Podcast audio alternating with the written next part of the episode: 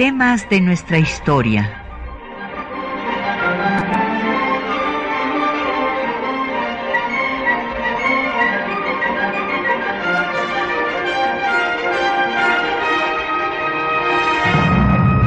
Un espacio que difunde el conocimiento del pasado para comprender nuestro presente. Programa a cargo de la maestra Patricia Galeana.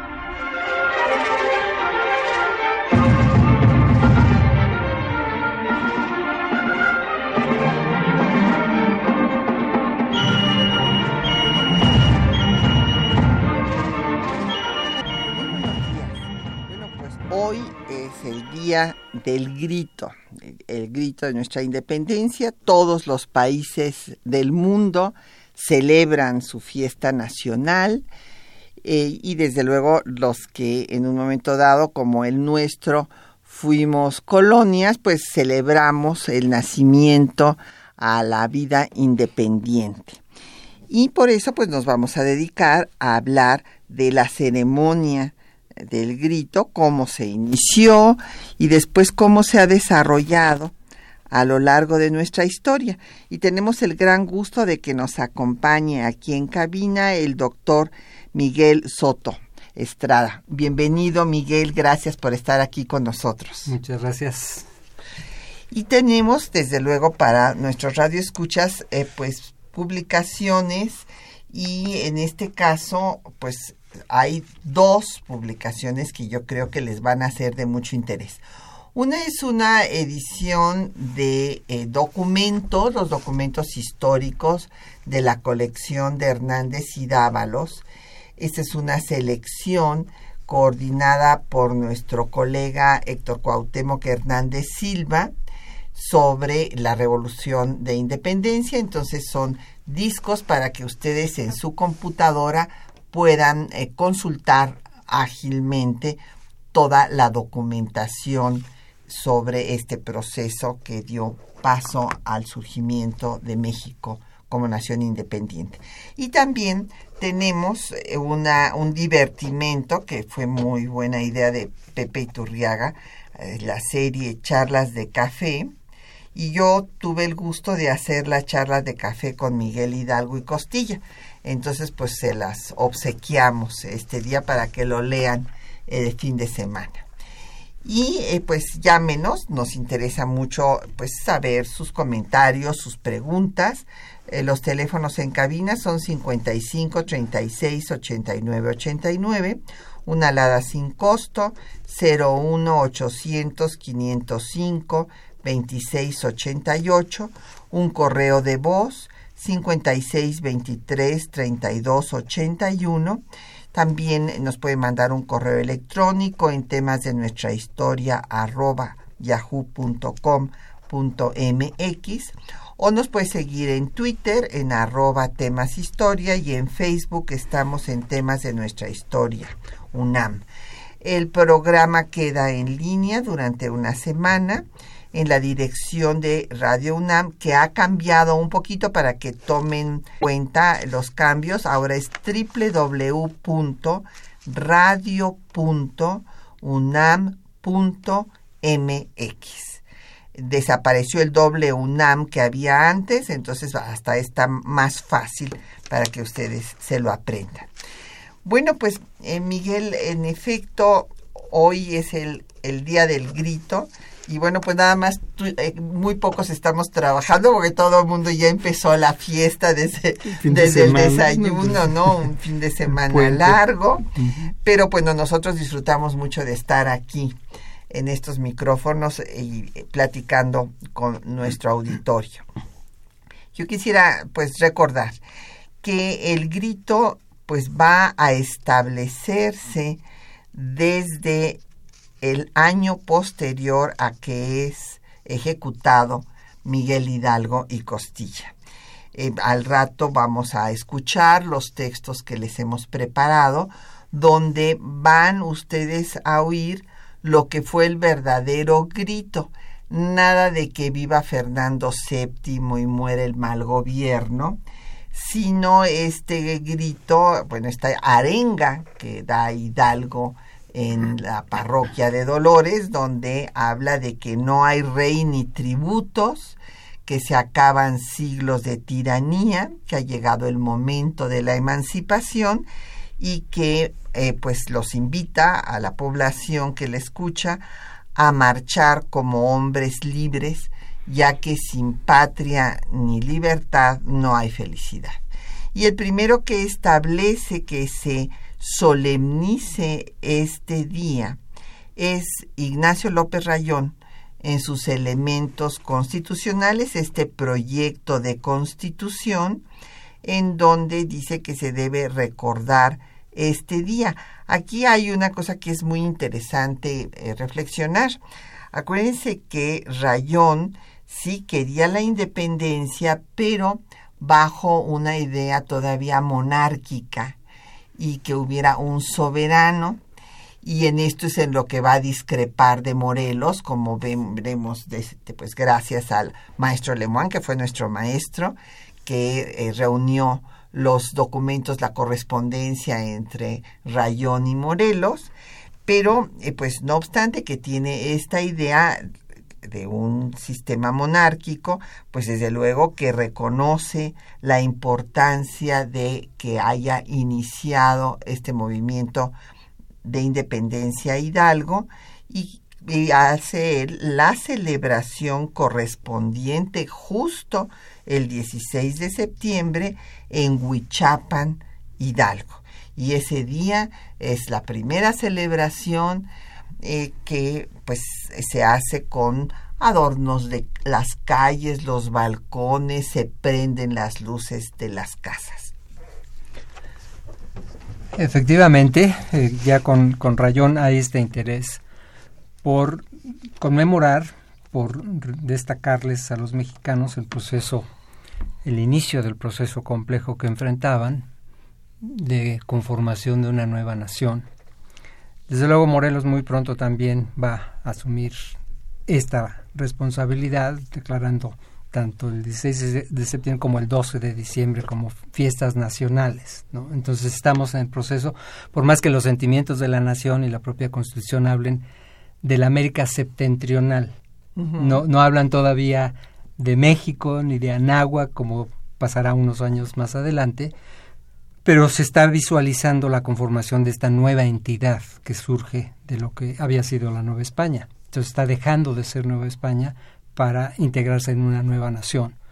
Y lo que los eh, discursos conmemorativos, precisamente los 15 de septiembre, a partir de entonces, y después los 27 de septiembre, cuando se consuma la independencia, que se van a mantener cuando menos la primera mitad del 19, daban una idea de lo que se esperaba de la nueva nación. Entonces estamos en el inicio precisamente de esto. Y bueno, yo quisiera destacar que eh, fue el 16 de septiembre lo que se solemnizó originalmente.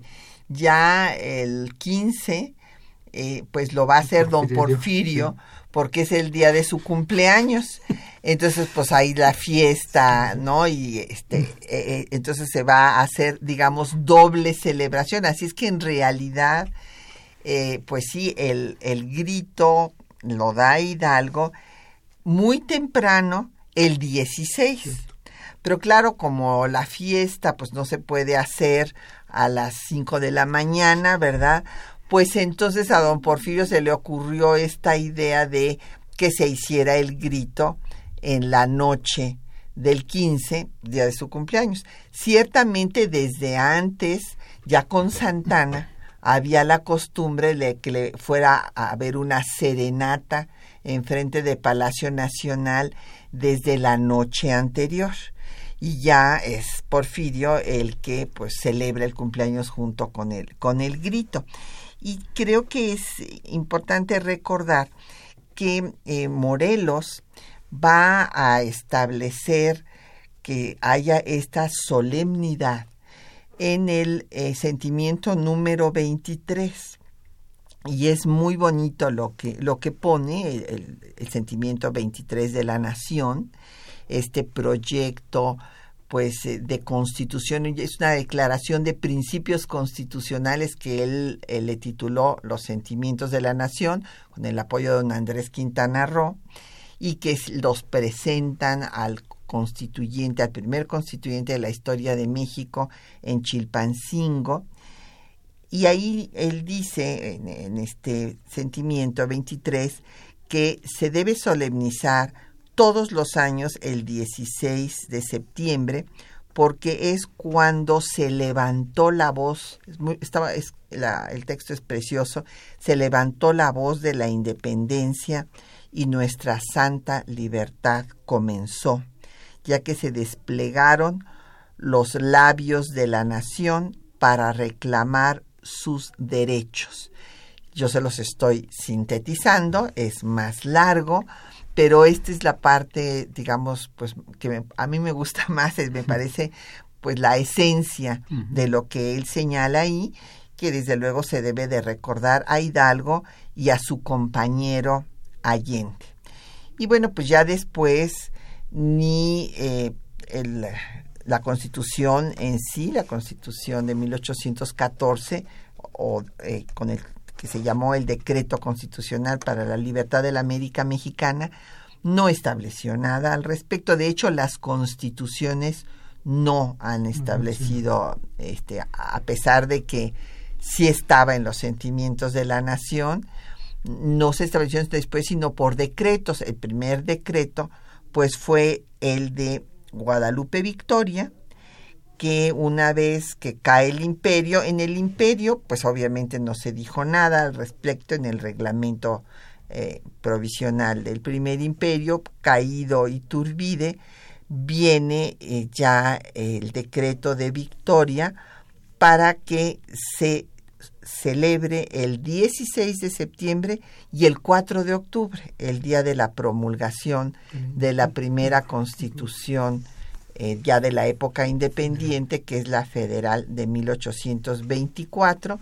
Y bueno, pues es a Victoria el que hace la primera celebración de la etapa independiente, que lo estuvo inclusive a punto de cancelarse por la epidemia de sarampión pero finalmente no se canceló, hubo fiestas en la Alameda Central, eh, los ciudadanos iluminaron sus casas, las calles, no se vendieron licores y bueno, empezó la costumbre de que el presidente saludara, recibiera el saludo del cuerpo diplomático en ese 16 de septiembre de 1825 y también hubo el primer desfile que fue pues por las calles del centro histórico de, Plateros y llegaron hasta el Palacio Nacional. Y hubo un discurso que estuvo a cargo de eh, Juan María Sánchez de la Barquera y después hubo también, como decía yo, el desfile y fuegos artificiales. Así es que toda esta tradición empieza, como ustedes ven, desde el nacimiento mismo de México. Muy rápido, a la par de estos eh, festejos de desfiles y de recepción del cuerpo diplomático, se va a establecer la tradición de lo que se llamaban las oraciones cívicas, los discursos alusivos y conmemorativos de la independencia, que son muy interesantes porque reflejan ciertamente el momento en el que son pronunciados, de qué se trata, cómo se está viviendo la conformación de la nueva nación. Entonces, ya para 27, en que 1827, en que las disputas políticas están muy fuertes, bueno, pues este, hay una clara conciencia de eso. No se diga en 29 cuando hay el intento de reconquista español. Y entonces el discurso se refiere a la doble independencia, porque se, se acuerdan ustedes la, la derrota de los españoles el 11 de septiembre con con Santana. Eh, en, en, 1829. 29. Entonces, el discurso es en ese sentido, es decir, que ya México le demostró al mundo que está listo para ser una nación y que España no debería empecinarse en tratar de volver a recuperar esta tierra y de ahí en adelante, ¿no? Este, de acuerdo a las situaciones, a las condiciones políticas que vive el país, desde luego estoy pensando en la reforma de 33, el proceso de separación de Texas en 36, la amenaza francesa en 38, eh, la amenaza monárquica o las posibilidades de establecimiento monárquico a partir de 40 aluden a las condiciones tanto del país como de otras partes del mundo con respecto, por ejemplo, al sistema monárquico. No se diga en el momento en la guerra con los Estados Unidos, este, que, se siente como un, una opresión terrible tener que reconocer las condiciones de la independencia en una situación tan adversa como la que enfrentaba el país. Claro, son momentos inclusive en los que pues la situación del país impide la celebración. Por ejemplo, en 1833 no se puede hacer la celebración el 16 de septiembre porque hay una rebelión en contra de las reformas que había este establecido Valentín Gómez Farías, la reforma liberal, y entonces la celebración se hace hasta el 4 de octubre. Y cuando está pues el ejército estadounidense apropiado de Palacio Nacional en 1847, pues tampoco se puede hacer la celebración. Pues vamos a hacer una pausa para escuchar música, música de aquellos tiempos, del disco La Resistencia Popular en la Guerra de Independencia de México, de, de Radio UNAM, precisamente. Esta es una joya porque ya es un disco que tiene muchos años. Y vamos a escuchar la canción anónima que se llama Los Oprimidos.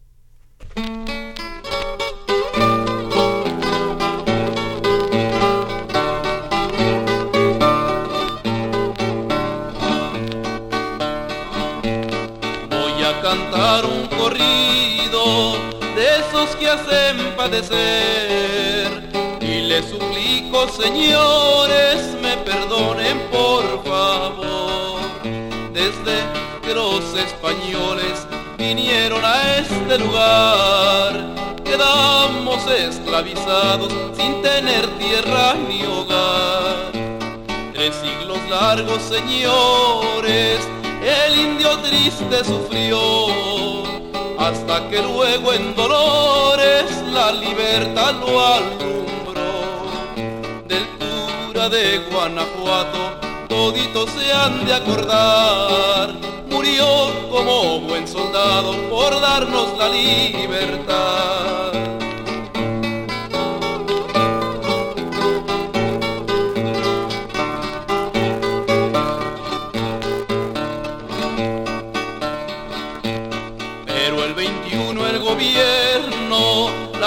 Independencia nos dio, quedando los españoles dueños de nuestra nación. Toda la tierra tomaron y al indio nada quedó, sin pensar que por ser dueño durante once años peleó.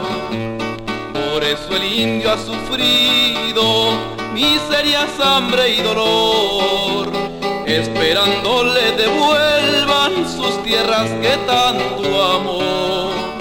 Ya mejor le pide al cielo que lo quite de vivir, con eso que mejor muerto ya no tiene que sufrir. Bueno, pues aquí tienen ustedes este corrido de los oprimidos y ya nos han llegado preguntas, felicitaciones. En primer lugar, me disculpo porque no presenté adecuadamente al doctor eh, Miguel Soto. No les comenté que él pues se formó originalmente desde luego en nuestra universidad, pero que hizo después eh, su doctorado en Estados Unidos, en la Universidad de Texas, que es eh, pues uno de los catedráticos más queridos de la Facultad de Filosofía y Letras, me consta, porque hemos tenido alumnos comunes.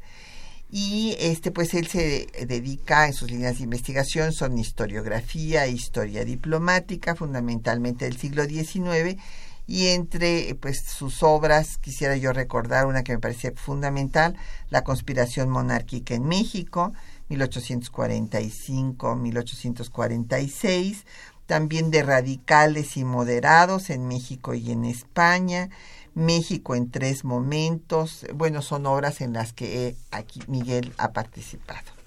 Y bueno, pues nos han llegado ya preguntas y comentarios.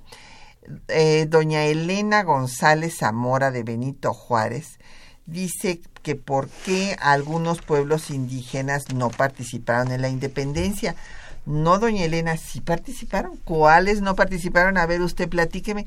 Porque justo esa fue la característica distintiva del movimiento insurgente mexicano respecto de todas las independencias latinoamericanas, porque aquí el líder, en primer lugar, fue un cura, en todos los demás lugares fueron realmente militares, es como si aquí el, el líder hubiera sido Allende. Así fueron las independencias en los otros países de eh, nuestros hermanos latinoamericanos. Y aquí justo fue una de las diferencias fundamentales entre Hidalgo y Allende, es que Allende como militar, pues no quería que se involucrara todo el grupo de indígenas, castas y demás, e Hidalgo los invitó y desde luego que se sumaron, pues el ejército insurgente de Hidalgo eran fundamentalmente indígenas. O sea, ya cuando llegan a Celaya, donde él habla de que 50 mil almas lo eligen capitán general del ejército insurgente, pues eran indígenas en un 99%. Entonces, no, este, si nos vuelve a llamar doña Elena para decirnos a qué grupos indígenas cree usted que se les excluyó? Ah, hubo tal vez algunos que apoyaron, ¿no? por la condición en que enfrentaban y sobre todo conforme se fueron desarrollando los sucesos, bueno, pues hubo gente que estuvo dispuesta a, indultarse y, a acogerse al perdón de los españoles, pero pero sí creo que el estallido social del inicio hay pocas dudas de que hubiera habido una eh, exclusión de los indígenas. Al contrario, acuérdese usted que fue Hidalgo, y esto es realmente muy importante destacarlo, el que abolió la esclavitud y pues fue nuestro país en ese sentido pionero en el continente, porque solamente se había abolido en 1804 en Haití, pero aquí se va a abolir en 1810 entonces, eh, pues sí, no solo se invitó a los indígenas, sino a las castas y a los que dejaban de ser esclavos, los negros. Y don Efren Martínez nos dice que cuál fue el primer presidente que dio el grito de independencia. Bueno, el primer presidente que lo celebró así como, eh, en fin, con fiestas de todo tipo, adornos en las calles, iluminación, como ya dije, fue Guadalupe Victoria en 1825. Pero después será hasta 1883 cuando el festejo se pase a Palacio Nacional y en 1896 se lleva la campana de Dolores a Palacio y entonces se empieza a hacer la ceremonia como la conocemos. Y Francisco y Madero va a ondear la bandera desde Palacio Nacional, pues en esta tradición que ya se había quedado de que hubiera una fiesta desde la noche del 15 y luego el desfile el 16. Sí, pues hay, hay múltiples formas, ¿no? En que, en que se celebra, se celebró la, la ceremonia. Em, podemos también mencionar el caso de, del propio Maximiliano, en 64, 1864, que va a dar a festejar la independencia en Guanajuato. Y el discurso que en Dolores, de hecho, va y suena, suena la campana en, en Dolores Hidalgo, de lo que hoy es Dolores Hidalgo, por supuesto, y que alude a los 300 años de opresión que había sufrido México para grandes doro. Los eh, compañeros conservadores que lo habían traído y que no podían entender cómo un monarca liberal pudiera cuestionar de esa manera la, la autoridad, la dominación española. Y digo, no les faltaba razón. Finalmente, quien había llegado aquí a, a gobernar pues era su ancestro este Maximiliano se llamaba así por el abuelo de Carlos V o sea no, Ah, no era sí. cualquier cosa Sí, sí, sí, sí, sí, este, pues era su pari- su- eran sus parientes los que habían tenido esos tres siglos de dominación.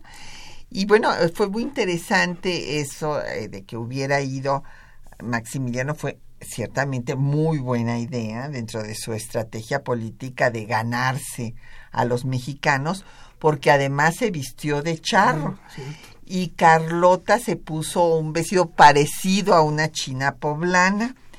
Y en las eh, vivas que lanzó Maximiliano fueron muy interesantes porque también le lanzó vivas a la salud de la propia Carlota, de Napoleón III y de Leopoldo I de Bélgica. Padrinos. Pero fue Maximiliano ciertamente el primero en ir a Dolores y visitar la casa de Hidalgo y poner una placa, además, en, en la casa de Hidalgo. Lo, lo cual en efecto fue un golpe mortal para los conservadores que lo habían traído porque en la en el constituyente de 1824 se había dado un debate que seguramente nuestros radioescuchas recuerdan porque alguna vez lo hemos mencionado un debate de qué se iba a celebrar. Finalmente no quedó en el texto constitucional nada, pero sí se dio el debate. Y los liberales, pues, este, defendieron a Hidalgo y los conservadores a Iturbide. Entonces querían poner a la par a Iturbide y a Hidalgo. Y los argumentos que se dio en el, en el Congreso que se dieron en el Congreso Constituyente me parecen muy interesantes porque los que se opusieron dijeron que no se podía equiparar porque el que había iniciado la lucha había sido Hidalgo y que esa lucha se había mantenido por 11 años y que Iturbide pues prácticamente nada más había venido pues como fue a, a negociar ahí la paz y después a coronarse emperador pero que no había punto de comparación entre uno y otro. Sí, tal vez conviene eh, también puntualizar la diferencia, ¿verdad?, de condiciones y, circunstancias del inicio de la guerra y de la consumación. Esto, finalmente, después de muchos esfuerzos de la insurgencia, tanto con Hidalgo como con Morelos, pues se llegó a una situación de impasse, de no una derrota total de la insurgencia, Pero pero, casi, sí, pero casi, casi, casi, y entonces sí. muy, muy eh, limitadas zonas de influencia de la insurgencia y fue más bien el restablecimiento de la Constitución Liberal de, de España en 1820 lo que abrió la puerta a otra situación política y entonces efectivamente los grupos de interés y de privilegio en la Nueva España optaron por otra independencia, por otra sol- solución política que no fuera lo que se había vivido desde luego en 10 y que tampoco estuvieran sometidos a la legislación liberal en ese momento de las Cortes de España. Claro, fueron la, las- es la conspiración que encabeza el inquisidor en la profesa, que es realmente es una independencia contrarrevolucionaria, para decirlo con todo sus, su nombre, porque eh, resulta que en 1812 en la Constitución de Cádiz no se había suprimido la Inquisición. Este, y tampoco la esclavitud. La esclavitud de España la va a abolir hasta finales del siglo XIX. Entonces eh, era una constitución liberal pues muy entrecomillada, por eso eh, pues sí hemos insistido en que quienes dicen que la constitución de 14 pues eh, eh, imitó a la de 12 están equivocados. Y creo que el trabajo del doctor Héctor Fix Zamudio al respecto que demuestra analizando los 242 artículos de la Constitución de 14 que tienen una influencia decisiva de la Constitución francesa de 1793 del directorio que establece un cuerpo colegiado, etcétera. Pero pues es mucho más avanzada la de 14 que la de 12 no solamente porque abolió la esclavitud, sino porque tiene pues esta pues principios revolucionarios de no permitir la concentración del poder ni siquiera en un señor eh, de- del ejecutivo no entonces sí eh, la, la consumación de la independencia tiene su origen en un movimiento contrarrevolucionario encabezado por el inquisidor, porque en 20, bueno, este, me estoy eh, tal vez saltando cosas importantes. La constitución se promulga en 12. Se acordarán ustedes que en ese momento Fernando VII no estaba gobernando España eh, porque viene pues la intervención francesa, viene José Bonaparte, pero cuando regresa Fernando VII aquí que suprime la constitución liberal, quiere gobernar en forma absoluta. Y entonces hay un levantamiento que le exige que restablezca la constitución de Cádiz, nada más que esta constitución se reforma y entonces sí ya se suprime la Inquisición. Y ahí viene pues el movimiento de la profesa, se le da a Iturbide eh, la encomienda de pacificar al país para poder invitar al rey de España a venir a la Nueva España a gobernar sin la constitución liberal. Y sí, efectivamente se trató de una componenda política, ¿no? Tratando de conciliar intereses. Eh, grupos como los de Vicente Guerrero se van a incorporar a ese nuevo orden, pero que difícilmente podría haber prosperado mucho tiempo, como en efecto sucedió. Entonces es una conjunción de intereses muy diversos que resolvieron la circunstancia del momento para la creación de una nueva nación. Yo me destacaría la participación eclesiástica, por ejemplo al tratar de rehuir las medidas radicales del Congreso en España, de las Cortes en España, concibieron la posibilidad de la creación de esta nueva nación. Como se dieron las cosas, pues el propio gobierno de Iturbide, ante los apuros económicos que enfrentó de inmediato, solicitó recursos a la Iglesia de manera continua, interviniendo bienes y demás, y con el establecimiento del orden republicano y sobre todo federal, las autoridades eclesiásticas no solo enfrentaron ya a un representante del poder civil, sino a al Ejecutivo, al Legislativo, a los gobiernos de los estados y en ocasiones hasta los municipios. Entonces sí se podría ver como un, tiro que le salió por la culata por la situación política que enfrentaron. Entonces e, ese es el conglomerado de intereses con los que se consuma la independencia. Así es, y que bueno, en última instancia, este Iturbide eh, no, ahora sí que no les cumple ni a la, ni a los de la profesa y, ni a nadie, porque eh, con Juan O'Donoghue, representante de los liberales españoles, el último representante que llega de España, pues firma los tratados de Córdoba reconociendo la independencia, Juan O'Donoghue, pero comprometiéndose Iturbide a que va a invitar a un miembro de la casa reinante española a que sea el monarca. Pero pues Iturbide lo pensó mejor y dijo, pero ¿por qué pues voy a hacer eso si yo soy el que estoy aquí negociando todo? Entonces mejor yo me corono emperador y, bueno, pues así, así fue. Y luego también por eso, pues su imperio fue efímero, porque en el Congreso este, había borbonistas que le echaban en cara no haber cumplido y entonces disuelve el Congreso y se levantan los insurgentes exigiendo que se restablezca el Congreso y es el fin del imperio. Sí, es un conglomerado de, circunstancias e intereses muy diversos que reflejan claramente la situación pues que se vivía en el mundo atlántico. Yo diría, no es nada más México, no es solamente España, es la eh, el desafuero que ha, habido en Europa de todas las monarquías por parte de Napoleón y si Napoleón había acabado con casas dinásticas, ¿por qué aquí nuestro consumador de la independencia no lo haría también? ¿no? Entonces se reflejan, se ven en el espejo de esa creación de nuevas instituciones, lo cual tiene muchos riesgos, como en efecto sucedió. ¿no? Este, la, imposibilidad de consolidar una nueva autoridad eh, estuvo a flor de piel y eso fue lo que sucedió. Una situación muy complicada.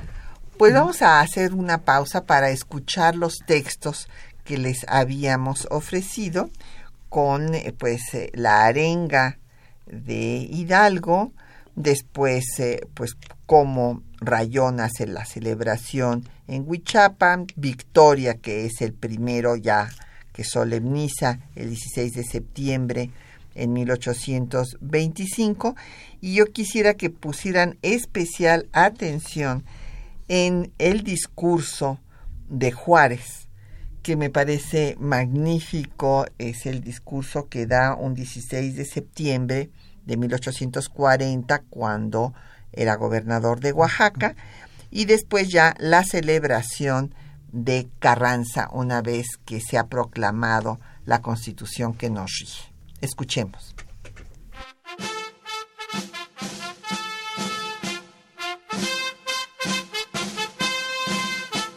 La madrugada del 16 de septiembre de 1810, Miguel Hidalgo exhortó a luchar por la independencia de la América septentrional en el atrio de la parroquia de Dolores. Mis amigos y compatriotas, no existe ya para nosotros ni el rey ni los tributos. Llegó el momento de nuestra emancipación, ha sonado la hora de nuestra libertad, y si conocéis su gran valor, me ayudaréis a defenderla de la garra ambiciosa de los tiranos. Pocas horas me faltan para que me veáis marchar a la cabeza de los hombres que se precian de ser libres. ¡Viva la América! por la cual vamos a combatir. Este momento marcó el inicio del proceso independentista de México. Ignacio López Rayón, en sus elementos constitucionales del 4 de septiembre de 1812, estableció la celebración de la gesta independiente por vez primera. Punto 33.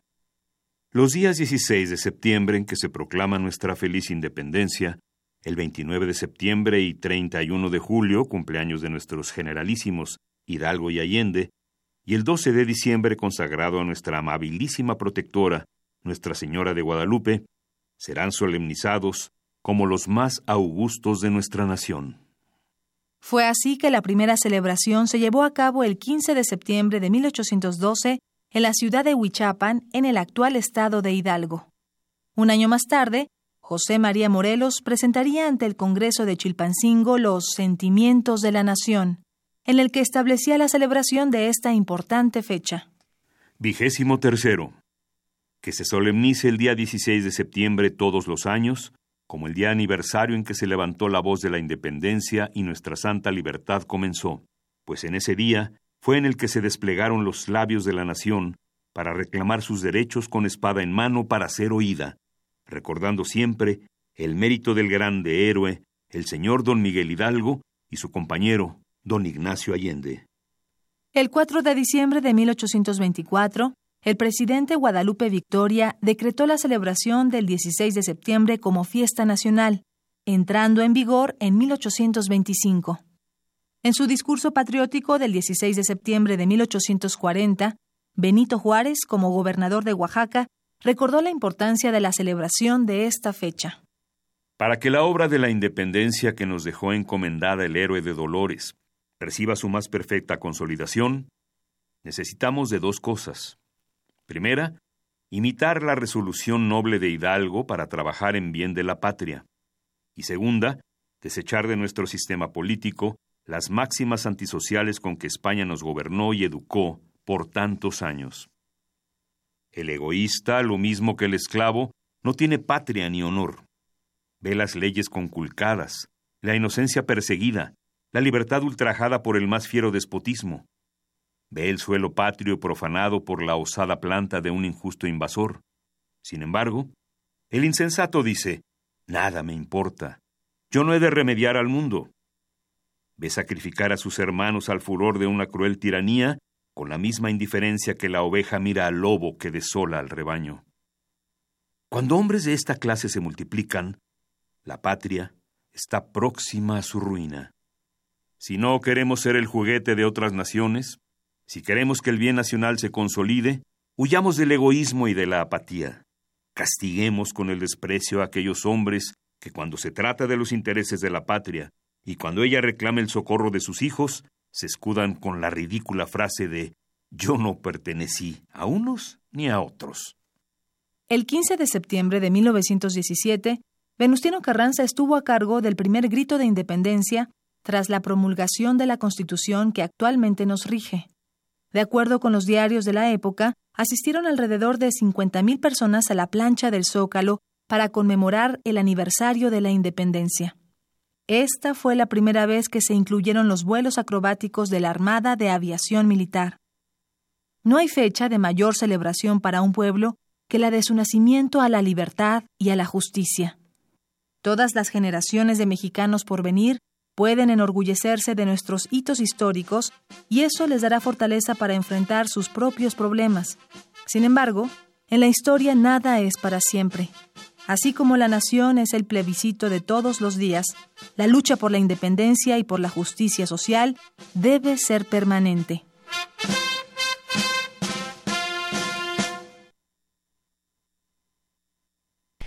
Bueno, pues aquí eh, ya escucharon ustedes lo que les habíamos anunciado y bueno, pues es eh, realmente este eh, discurso de Juárez es admirable y creo que nos lleva a reflexionar sobre nuestro tiempo presente cuando mis alumnos me dicen es que soy ciudadano del mundo. Entonces digo, muy bien, entonces, ¿qué está usted haciendo por los sirios? Ay, no, maestra, pues nada. Bueno, pues pero sí puede hacer cosas por sus compañeros de clase, por su familia, por su barrio, por su ciudad, por su país. Y justo esto es lo que, fíjense qué visión de estadista de Juárez, cuando dice el egoísta no tiene patria ni honor. Y cuando dice el egoísta, yo no he de remediar al mundo, pues, pues no quiere hacer nada. Y luego dice, yo no estoy ni con unos ni, ni con otros. Y habla, pues, Juárez en contra del egoísmo y de la apatía, de la indiferencia frente a los problemas que aquejan a la sociedad a la que pertenecemos a nuestra patria, que ahora ya ha caído en desuso el término, y a mí me parece verdaderamente pues un reflejo de esta falta de identidad.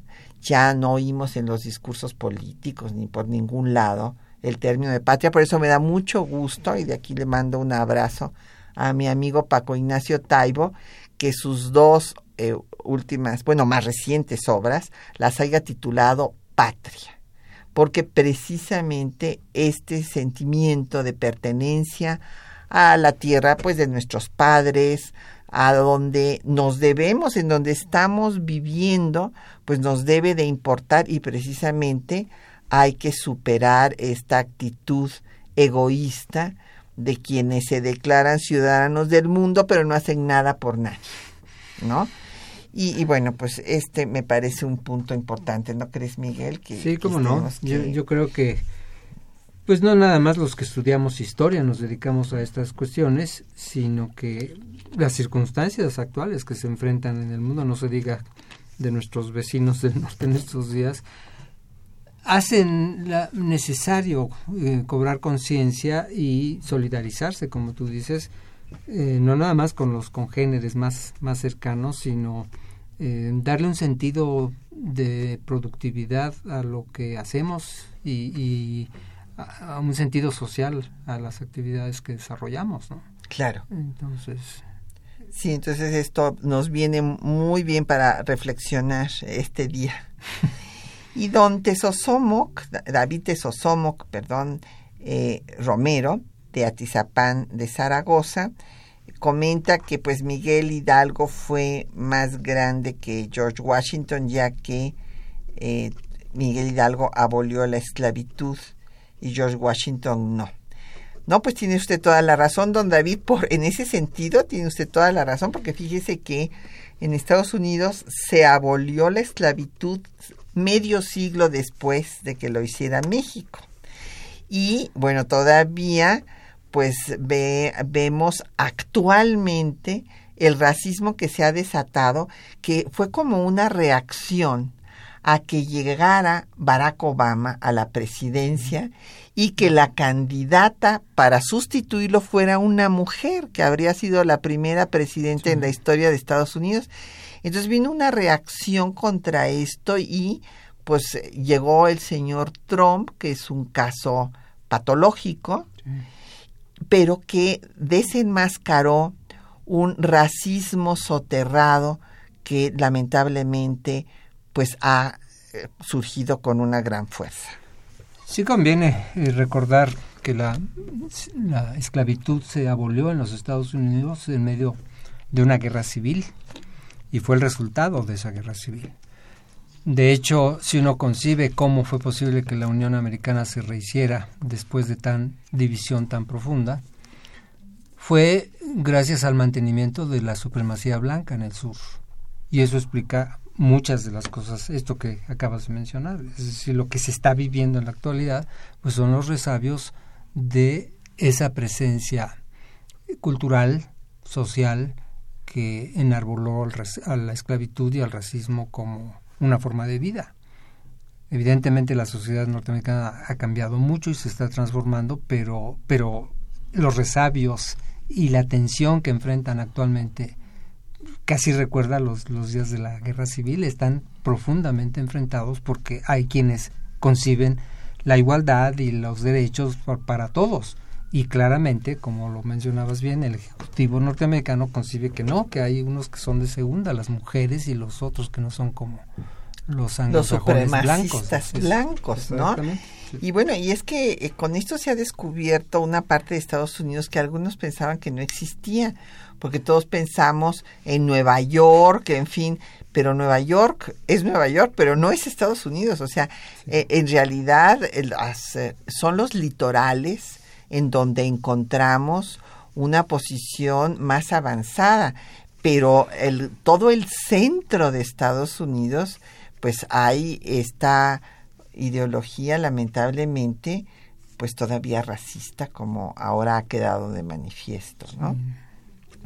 Y bueno, pues don Jorge Virgilio de Coyoacán nos habla de que pues debemos de luchar por la soberanía, por la libertad y por la patria, que como decíamos, pues ya no se escucha esto.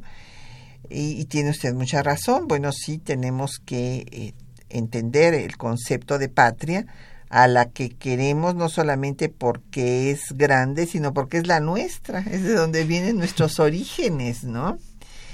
Y eh, don Juan Salazar nos habla del tema de la independencia y cómo tenemos que reflexionar. Y tiene usted toda la razón, don Juan, por la independencia se lucha siempre. Eh, también tenemos que tener en cuenta que no, pues sí, claro, las gentes nos morimos y ya dejamos de existir, pero hay hechos que se dan los hechos históricos, pero no quiere decir que ya porque se consumó la independencia, ya somos independientes, tenemos que luchar por la independencia económica, por la independencia alimentaria, por, o sea, por eso, pues sí, es importante su reflexión. Sí, son procesos eh, que no concluyen en un momento dado, sino que eso es, es, un, es un desarrollo, es un proceso que en el que tenemos que participar todos. de una forma u otra. ¿no? Claro, así como eh, la nación es el plebiscito de todos los días, también todos los días se reafirma la independencia. Pues vamos a escuchar eh, otra canción del disco del Radio UNAM y ahora vamos a escuchar eh, Quien al gachupín humilla, que es una canción de la época de la insurgencia.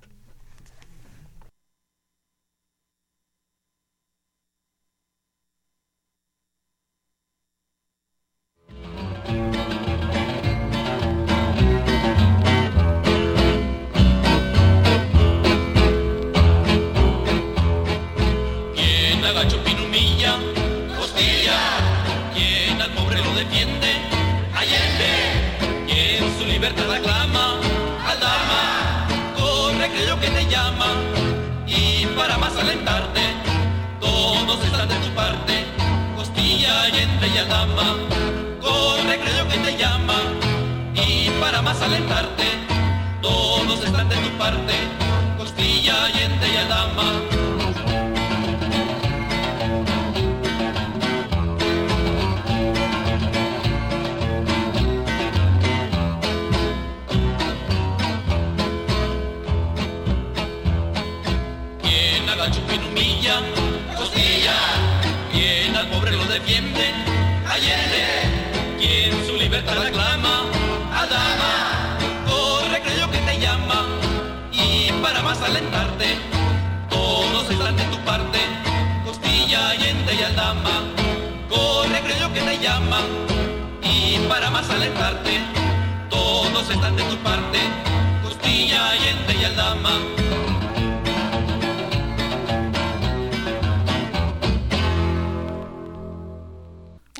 Bueno, pues nos siguen llegando preguntas y comentarios. Vamos a darles paso en los poquitos minutos que nos quedan a ver si nos da tiempo. Eh, don Alberto Huesca me dice que no he mencionado a la madre de la patria, Leona Vicario. Tiene usted toda la razón, don Alberto. No la he mencionado porque dentro de ocho días voy a dedicar el programa a las mujeres insurgentes. Entonces ahí verá usted que hablamos de doña Leona, que decía, entre otras cosas, que se llamaba Leona y que quería ser libre como una fiera. Así escribió. Una mujer con toda la fortaleza como para enfrentarse a Lucas Alamán. Cuando Lucas Alamán escribió un artículo, recordarán que Lucas Alamán es este personaje que fue secretario de Relaciones Exteriores en varios gobiernos em, de ideas conservadoras, autor de pues una de las primeras historias eh, sobre la independencia de México y eh, se le ocurrió publicar en un periódico un artículo en el que decía que las mujeres se habían sumado a la guerra insurgente para estar con sus novios. Entonces doña Leona le contestó, y es un, ya, ya lo vamos a, a tener para la próxima vez, se los voy a poner en la cápsula, porque este, la respuesta es magnífica. Doña Leona le dijo que estaba totalmente equivocado, que las mujeres tenían también sentimientos patrióticos y que eran mucho más fuertes que los sentimientos patrióticos de los hombres porque las mujeres no estaban buscando el poder. Fíjese nada más, todo eso dijo doña Leona Vicario, así es que como no le vamos a, dedicar aquí su espacio. Doña Josefina Cruz de Whisky Lucan dice que si es cierto que Hidalgo se adelantó a un movimiento planeado por comerciantes.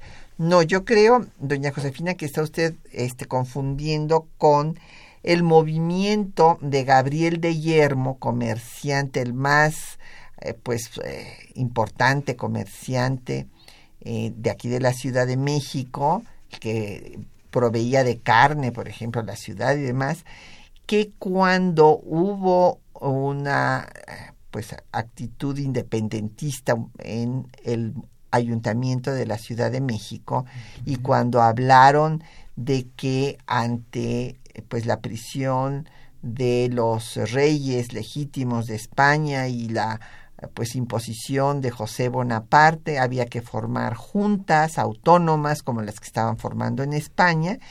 Y entonces el virrey en 1808 era Iturrigaray y resulta que simpatizó con esta propuesta de los síndicos del ayuntamiento, entre los que estaban Primo Verdad y Azcárate, y entonces los comerciantes, apoyados por los peninsulares de la audiencia, pues decidieron, y eso fue también un 16 de septiembre, curiosamente, es una coincidencia increíble, ¿no?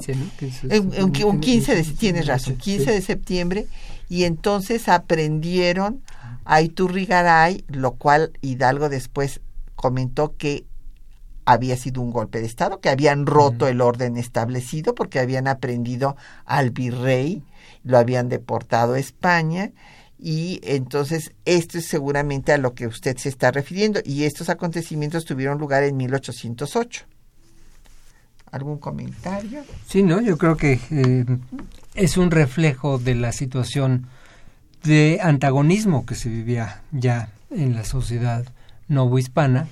Mm, qué bueno que mencionaste a Gabriel de Yermo, porque una de las consecuencias inmediatas precisamente de la prisión de Iturrigaray fue la derogación de la consolidación de vales reales, eh, o que no se aplicara, cuando menos. Es decir, que no se siguiera recaudando el circulante de la Iglesia que había prestado a todo tipo de sectores sociales en la Nueva España y que a partir de 1804, con la consolidación famosa de vales reales, pues habían afectado a todo tipo de, gentes por la recaudación del circulante eclesiástico. Entonces, eh, no nada más fue, no nada más estamos frente a una situación política. Evidentemente la crisis ante la ausencia de los reyes que mencionabas, abrió muchas posibilidades y expectativas, pero hay también intereses económicos que están ahí muy presentes en toda esta configuración de, fuerzas. Claro, y todo ello se debió también a que España se había involucrado en una serie de guerras, entre otras cosas, se había dado el lujo de apoyar a las colonias inglesas para que se independizaran, o sea, para que surgiera Estados Unidos, lo que el conde de Aranda dijo que era un error porque esa república pigmea se iba a convertir en un coloso que amenazaría las posesiones españolas en América, como realmente sucedió.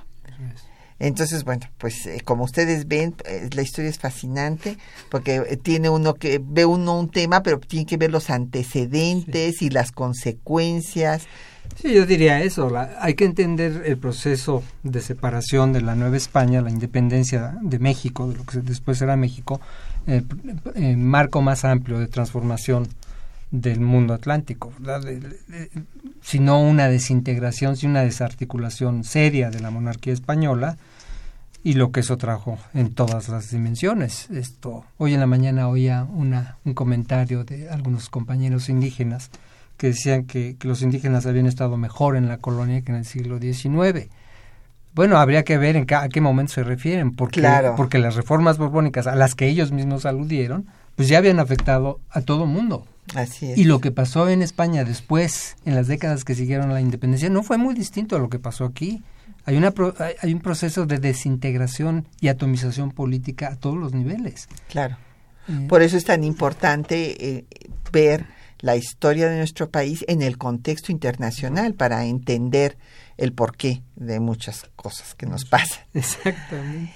Don Javier Guerra de la Benito Juárez dice que se habla de la América septentrional y no de México. Sí tiene usted toda la razón, o sea, Hidalgo habla todavía de la América y después se reúne el Congreso de la Anáhuac y ya este la primera vez que se utiliza mexicano es en el nombre de la Constitución de 14 cuando se dice el decreto constitucional para la libertad de la América mexicana específicamente.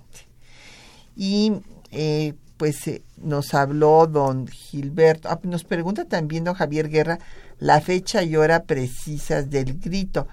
Bueno eh, pues depende el, el grito así desde Palacio Nacional, como le decía yo, pues esto se empezó a hacer en 1883 y este después Madero también ondeó la bandera y demás eh, cuando él fue presidente desde Palacio Nacional y habían puesto la campana en 1896 en tiempos de, de Porfirio Díaz.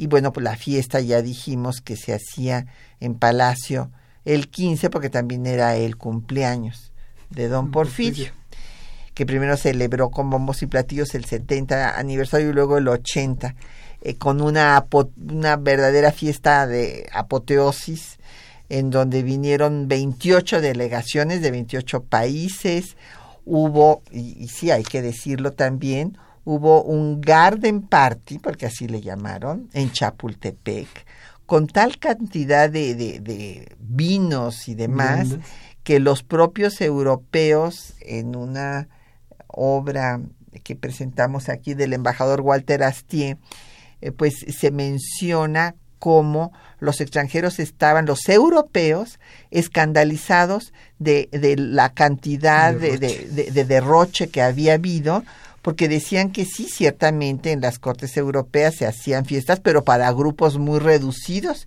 y que ahí fueron una cantidad de invitados impresionantes y además se prohibió a las comunidades, a los indígenas que transitaran, no, ellos no participaron y que transitaran por Paseo de la Reforma porque afeaban el, el, el paisaje.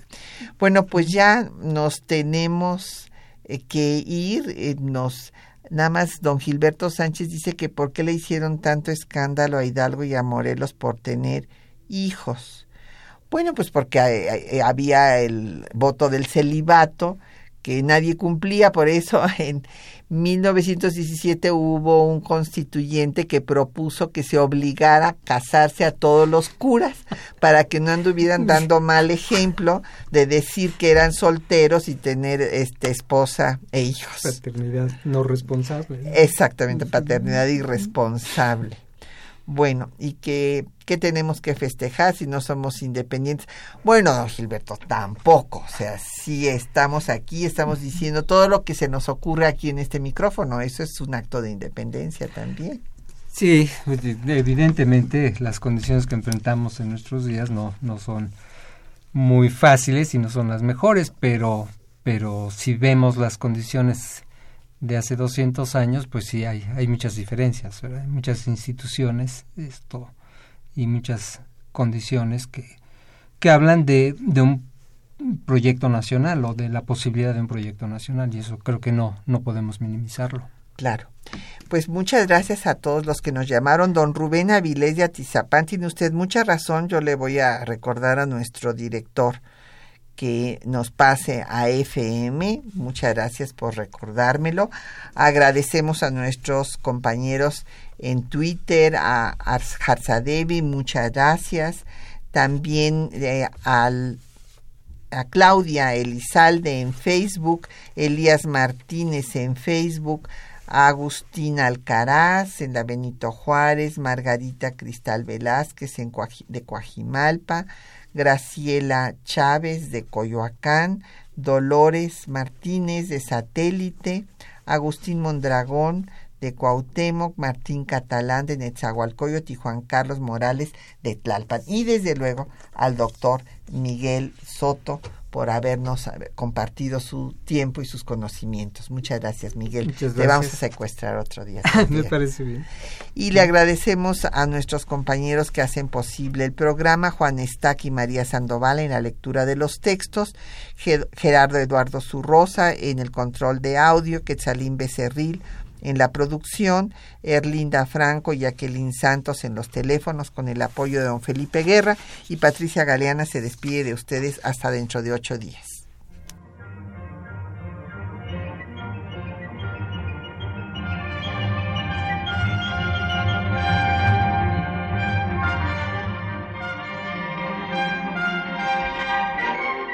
Temas de nuestra historia